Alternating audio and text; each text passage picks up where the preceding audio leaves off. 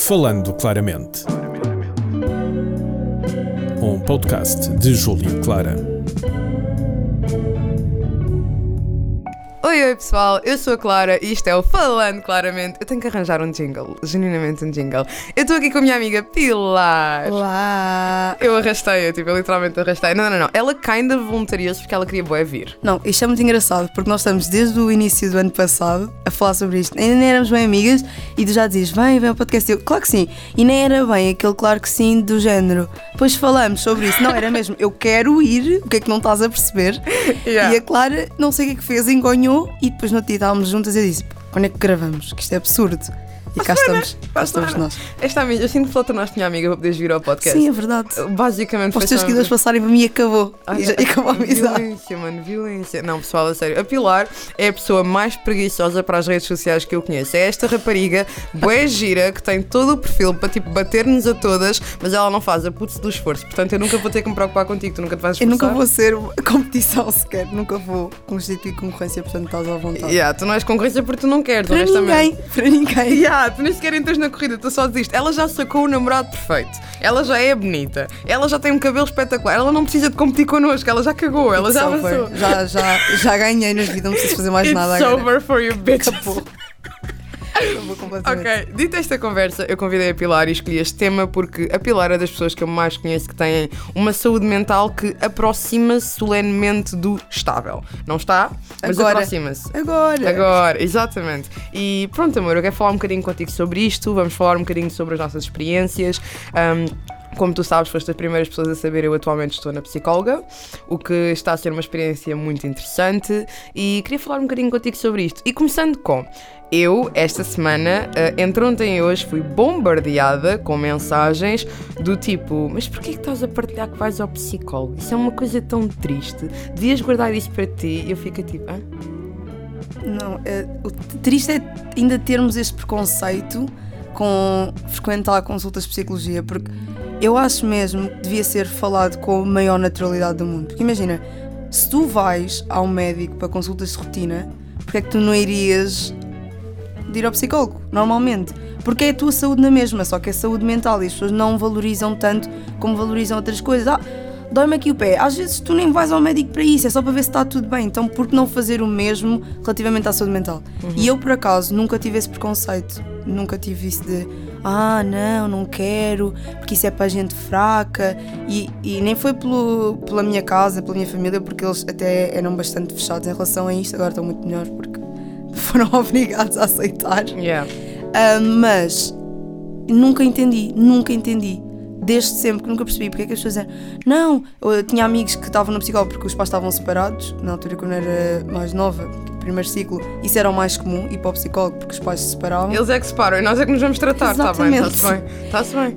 Um, e eu sempre achei que, pronto, que era normal ir e que se devia ir, mas ainda não tinha ah, estado numa situação que me obrigasse efetivamente a, a envergar por esse caminho. Até, pronto, até aos meus 16 anos, aí no 11 primeiro, que eu acho que é uma altura horrível, Para se começar a descobrir que temos Horrível. problemas mentais. horrível. Yeah. Foi mesmo o pior ano da minha vida, o 11 primeiro ano, foi um buraco. Eu ainda não Enorme. escolhi, eu tenho tipo, eu tenho três na Ah, concorrência. Estás a ver, estás a ver, faz estou a ver. dolita. Ah, yeah, qual é que foi o pior? Eu tenho três à escolha neste preciso Eu estou cada vez melhor e fico mesmo muito grata à minha psicóloga, Uhum. porque ela é uma pessoa incrível. É que, para além de psicóloga, eu não ia lá ah, com, com aquele pensamento de ok, tenho de ir à psicóloga, vou tratar de mim. Não, eu ia lá de vou falar com a Alexandra. Yeah. Hoje vou falar com a Alexandra. Tanto que eu já fui dispensada, mas ela disse-me logo: olha, estás dispensada, já não, não é uma coisa que precisas mesmo de vir, mas sempre quiseres, fala comigo.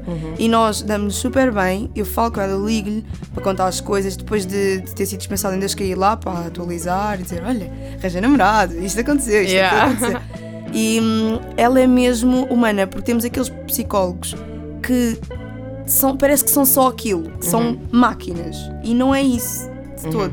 Eles têm de, claro, fazer aquele, aquela filtragem de estou aqui enquanto profissional, mas é, é, é- eu acho que se torna mais fácil para nós quando vemos que eles também são humanos e também têm emoções e não deixam de ser pessoas só por eh, exercerem aquele, aquela profissão. E mais do que isso, lembrar que eles também podem precisar de psicólogos. Exato, Eles não- exato. Não é por terem a escola que agora têm uma saúde mental incrível e. Isso é outro estereótipo que existe muito, que os psicólogos não têm problemas de saúde mental. Mas Exato. também deixa-me um bocado preocupada, porque tipo, ah, se esta pessoa Esta já está que vai mal, cuidar de mim. vai cuidar de mim, o que é que se passa? Mas por acaso é muito interessante tu dizeres isto, eles serem humanos, porque ontem quando estava a falar com a, com a psicóloga, que me está a acompanhar no Precisamente Espetacular, é brasileira, portanto é como falar com uma tia, tem muita piada. Ah, estava a falar com ela e enquanto lhe contava situações que aconteceram comigo ao longo da vida, escapou-lhe um. Oh meu Deus! Às vezes, às, vezes, às vezes acontece, tanto que a minha psicóloga de vez em quando diz assim: Eu vou ter de sair do papel de psicóloga neste momento para comentar isto, Pilar. E depois diz-me uma coisa, e isso também ajuda, porque sentes-te muito mais relaxado. Sim, do género, esta pessoa não está ali a olhar para mim como se os meus problemas fossem banais. Ela reconhece que aconteceram coisas mesmo severas que me levaram a chegar ao ponto em que estou agora. Portanto, isso para mim foi mesmo muito importante. Eu estava muito assustada quando fui à consulta, estava muito nervosa, mas ela foi impecável. Ela disse que iria me dar todo o acompanhamento possível. Também vou ter que marcar agora uma consulta de psiquiatria, que é para saber se vai, necessário, se vai ser necessário alguma medicação. Ahm, me dopem, pelo amor. Pois, eh, eu tenho uma opinião em relação a isso. Então, conta-me. Um, eu também tive consultas de psiquiatria, mas Uhum. assim, um, eu nunca levei muito a sério porque era de, de hospital e como deves calcular tempo para se marcar é absurdo. Uhum. E aquilo dava uma, duas consultas por ano, que é ridículo. Uhum. É ridículo e claro que não dá para nada. Tive sorte porque não estava ah, mal ao ponto de ter tomado uma decisão mais drástica e infeliz e portanto deu para conciliar, mas há pessoas que não têm o tempo todo do mundo para, para esperar por uma consulta de psiquiatria. E então eu tive sorte porque eu tenho condições financeiras para procurar um psicólogo privado e fazer as coisas fora do, do, do SNS, mas é assim, há quem não tenha. Exatamente, quem eu não sou o tenha. caso. Eu sou o caso e eu, eu fui muito clara no meu Instagram quando eu falei sobre isto e eu disse: eu estou a ir ao psicólogo pela minha universidade, pela Universidade de Lisboa. Ah, foi através deles que eu consegui a consulta, porque nós, como alunos, temos o direito a consultas de psicologia e psiquiatria, também nutrição, ginecologia, dentistas, temos imensa coisa lá ao nosso dispor. Aqui na UAL, ah, na Universidade onde estou a gravar no precisamente, também existem consultas de psico- psicologia e psiquiatria gratuita para alunos que estudem aqui. Portanto, são ferramentas e são opções que nós temos que são muito, muito vantajosas para nós, mas a realidade é que isso não existe para toda a gente. E isso é algo que, que me espanta, porque nós temos todo este mês, o setembro amarelo, é mil e uma frases, é mil e uma motivacionais que mandam para trás e para a frente, mas a consulta de 40 euros não baixa. E eu fico a pensar, a culpa não é dos psicólogos, a culpa Claro não é não, das pessoas claro que que estudaram e que. Porque imagina, isto vai ser aqui e se alguma pessoa que está a estudar para ser dentista ouvir isto e ficar ofendida, that sounds like your personal issue. Eu já falei com várias pessoas que estão tanto em psicologia como estão em, na faculdade de medicina dentária e a diferença entre os dois é que a psicologia reconhece e diz nós precisamos que as nossas consultas vão e estejam disponíveis para toda a gente e que o Estado nos pague um ordenado justo para nós podermos dar consultas mais acessíveis às pessoas. Mas já falei com pessoas que estão a estudar medicina dentária que também é uma parte da saúde muito importante porque se alguém já sofreu dores de dentes sabe o quanto eu prefiro ter o braço partido a ter uma cárie que bate ao nervo, Pilar, é este ponto do quanto é que dói. E falei com algumas pessoas de medicina dentária e todas dizem que não, mas medicina dentária é estética, é uma questão de aparência. Se tem dinheiro para comprar uma bimba e lola, tem dinheiro para ir ao dentista. E eu, para Não é assim. não é Eh, assim. Claro que há coisas que são uma questão de estética, mas isto tem como em tudo. Com branqueamento, Sim, muitas exato. Uhum. facetas e não sei o que para encheres a boca, porque ficas com aqueles dentes de ator de cinema. Yeah. Mas uh, dentição não é só sobre isso, Não. de todo. Não é só sobre isso. Tens outros procedimentos que tu precisas efetivamente fazer. Por Exato. exemplo, eu tenho de tirar os quatro sisos. Ai, Os quatro. Deus te valha. Os E meus, eu- os meus X já sabem que eu sou uma pessoa fraca psicológica. Os meus X decidiram que ela não está bem psicologicamente, não vamos sair. Pois os meus também podiam dizer isso, só que eu fui fazer o raio-x e eu tenho mesmo um deles, então, já ir contra os dentes. Ai. E eu tenho de. E aquilo é caro. Exatamente. Foi Ser quase 175 euros. Sim, eles num disseram, acessível. eles disseram vai ser 100 175 cada dente. E eu pensei, ah, Eu arranco em casa, deixa estar. que bom, pá. Sim, deu-me um soco. Que me deu um soco e que me arranquem os dentes de que eu tenha de pagar isso. Mas vou efetivamente, não é? Portanto, não é só uma questão de, de estética. Isso Uhum. é. Isso é, é, é mesmo arrogante. É Exato. arrogante dizer uma coisa dessas. Não é toda, claro que não, pelo amor de Deus, pessoal, não me entendam mal, isto não é generalista, não é para todas as pessoas que estão em medicina dentária. Eu já tive excelentes médicos que foram impecáveis comigo e que tinham a noção que os tratamentos eram muito caros, mas também já ouvi pessoas em medicina dentária a dizer isto e fico mesmo muito triste. E isto voltando ao ponto inicial da nossa conversa, que é as pessoas quando estão a fazer escolhas da sua saúde, a parte da mente, a parte da nossa saúde mental vai para trás porque tem todas estas coisas anteriores que têm que pensar e pagar. Exato. Por exemplo, já houve vezes em que eu quis ir para um psicólogo, mas não pude porque tenho que ir ao dentista, porque tenho que ir pagar 75 euros de uma destatarização, ou porque tenho que ir tratar dos exames para os rins e todas estas coisas vão ficando para trás. Portanto, é muito importante começarmos a ter conversas sérias e que o nosso governo e que o nosso sistema de saúde comece a importar com isto, porque a nossa sociedade é a sociedade que, vai- que mais vai sofrer daqui para a frente com saúde mental. Concordas ou não? Sim. É, epá, é assim, aqui ainda por cima, tu quando estás mal mentalmente, querendo ou não, isto acaba também por influenciar as outras pessoas que estão à tua volta. E, e torna-se. Torna só, é horrível, porque depois tu vês que estás a afetar outras pessoas, sentes-te ainda pior, porque estás a fazer mal aos outros, tendes a afastar-te, ficas ainda pior e é uma espiral horrível. Exatamente. É uma espiral horrível. E como eu estava a dizer, estava a falar da psiquiatria. Eu tive na altura uh, consultas e a médica disse-me logo, ela mal me ouviu e disse-me logo, então vamos tratar de medicação. Logo assim, vamos tratar de medicação. Eu nem tinha ido a nenhuma consulta de psicologia. Ela disse-me, tratar de medicação. Isto porque eu fui eh, para o hospital por causa da ansiedade e depois aí é que eles trataram de tudo.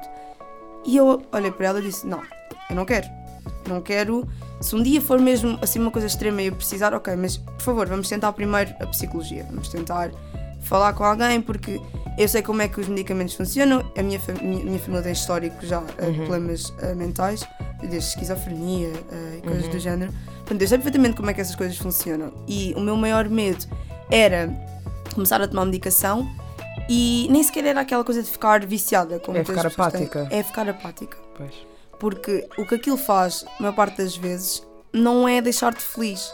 Para tu não ficares triste e não teres pensamentos maus, aquilo tira-te as emoções todas. Imagina, Pilar, eu vou. hum, eu estive a ler um bocado e a ver um bocado sobre essa situação e quero-te responder a isso de duas maneiras. A primeira, e eu falei com várias pessoas que tiveram consultas de psicologia e psiquiatria, é a psicologia interessa-se em ouvir o teu problema, ouvir o que é que se passou e corrigir o que é que se passa na tua cabeça e nos teus sentimentos. A psiquiatria é objetiva. Tanto que quando a minha psicóloga agora me indicou para ir à consulta de psiquiatria, a primeira coisa que ela me disse é aquilo é uma consulta super rápida, eu quero que escrevas objetivamente o que é que tu sentes, o que é que te está a doer e o que é que tu achas que a medicação te poderia ajudar. Ser objetiva, porque ela vai logo diretamente dizer-te dói-te isto, dói-te isto, dói-te isto, avança. É a psicologia que trata do resto, de Exato. entender o porquê que chegaste àquele ponto. Por isso é que eu queria primeiro A experimentar psicologia. a psicologia. Exatamente. Porque tu tens. A, a- eu te- tenho uma depressão, não é? E tu tens a depressão en- endógena e exógena. Uhum. Porque tem ou a ver com coisas da tua cabeça, da tua cabeça, descargas elétricas e coisas que não funcionam Uhum. como deveriam acontecer, Sim. para tu produzir serotonina. E deixas de produzir. Ou seja, deixas de ter a, a hormona da felicidade. E depois tu tens Isso tem? Eu existo? Eu acho que não tenho. acho que nasci sem Existe, isso. existe. e há muitas coisas que tu podes fazer para produzir, eh, que é muito engraçado também, que a minha psicóloga me explicou na altura. E depois tens eh, motivos externos à tua pessoa, Uhum. contexto familiar, eh, cont- coisas que aconteçam na tua vida que possam prejudicar a nível mental. E portanto, eu quis sempre experimentar a psicologia porque eu sabia que era por motivos eh, externos. Sim. E eu não queria avançar logo para a medicação. Então ela disse: o que eu lhe pedi foi medicação natural para a ansiedade para a Uhum. Sim. ansiedade, porque isso eu, eu efetivamente precisava de ajuda. E ela deu-me medicação natural. Primeiro disse: Má, tens aqui isto. Eu disse: Não, eu não quero isto. Porque até quando eu cheguei ao hospital, eles deram-me um comprimido Uhum. para eu me acalmar. Sim. Eu digo mesmo: eu, eu não sei o que é que era aquilo, mas foi tão forte. Tramadol. Aposto que era tramadol. Tão forte. Mas é assim, eu com aquilo não fiquei apática. Uhum. Eu fiquei, foi numa agitação impossível. Eu não me aguentava, eu estava farta de mim. É que eu estava a falar com. Eu vi a cara do meu pai e ele estava assim a olhar para mim: "Ah, Mas o que é que está a passar? Não me deem esse medicamento. Esse medicamento vai ser a minha décima terceira razão. É que eu depois pensei assim, ainda bem que não me vou receitar isto, porque se me receitassem isso, eu sei que eu não ia conseguir parar. Porque aquilo era mesmo uma euforia, eu estava num estado ridículo. Eu disse, não, eu preciso de uma coisa natural para me acalmar, não é Yeah. o contrário. Exatamente. Então depois ela me receitou, ela no início até foi Valdesperto, que é o mais conhecido. Sim, yeah, Só que era uma dose muito pequena, não me fazia nada. Uhum. E depois ela receitou-me outros dois, que era a mesma coisa, só que um, era de 125 miligramas, que era para eu tomar de manhã, porque se tomasse o mais forte, quinava e não fazia nada o resto do dia, não ia às aulas, não nada. Tomava aquilo só para a ansiedade, e depois à noite tomava de meia grama, isso era uma bomba, Uhum. completamente uma bomba, Uhum. que deixava mesmo.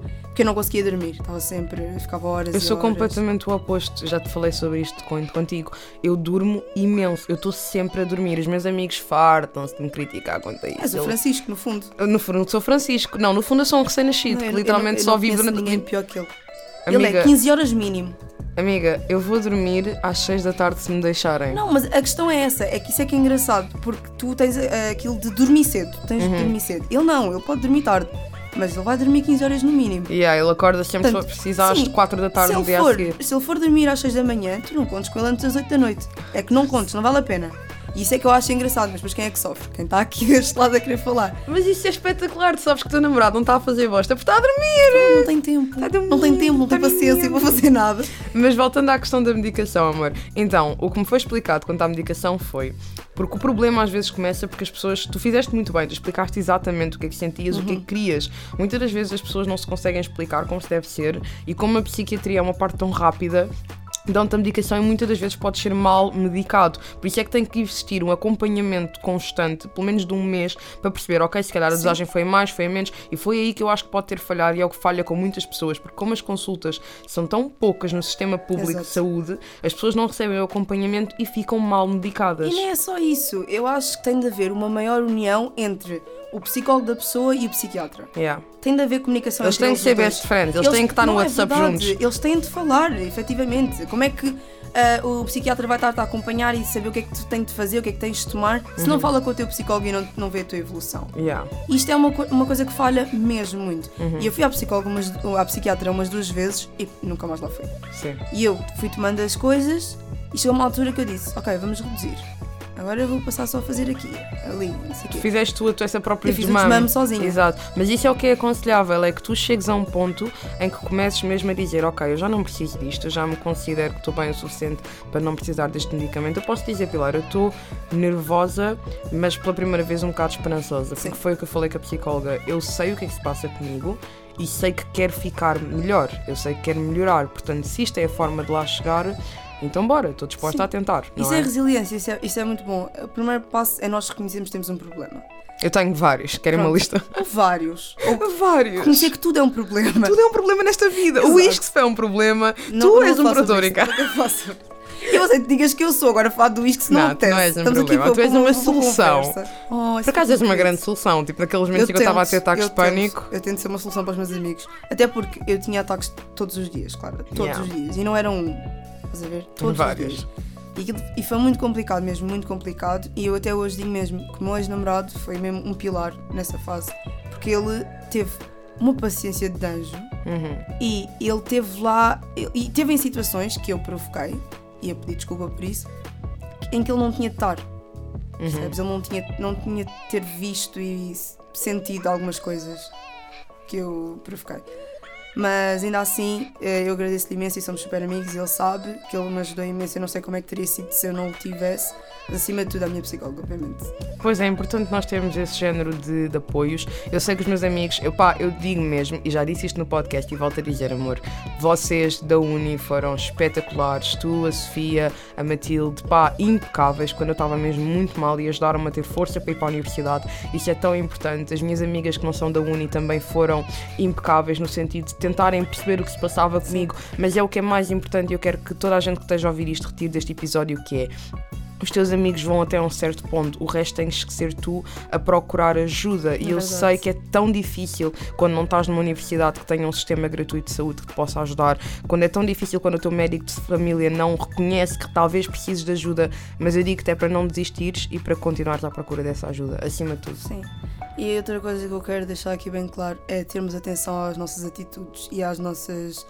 e àquilo que nós dizemos, porque nós nunca sabemos o que é que está a passar do outro lado Uhum. e o dano que nós estamos a causar nas pessoas. Exatamente. Porque muitas vezes isto começa com comentários familiares, comentários de amigos, atitudes familiares, atitudes de amigos. E eu acho que a família então tem um grande peso, porque as pessoas têm aquela coisa de a família é para estar junta para sempre e tens de amar independentemente de qualquer coisa e não interessa o que é que te Não. fazem, tens de aceitar. Não, não tens. E se for preciso tu cortar as relações com alguém da tua família porque a pessoa te faz mal, corta. Tem mesmo de ser, Corta. exatamente. Não interessa se é de sangue, não interessa. Corta. Exatamente. Porque a família é aquela que nós escolhemos. E isto até em amizades, às vezes nós temos Sim. amizades que nos mandam para baixo mais do que nos ajudam.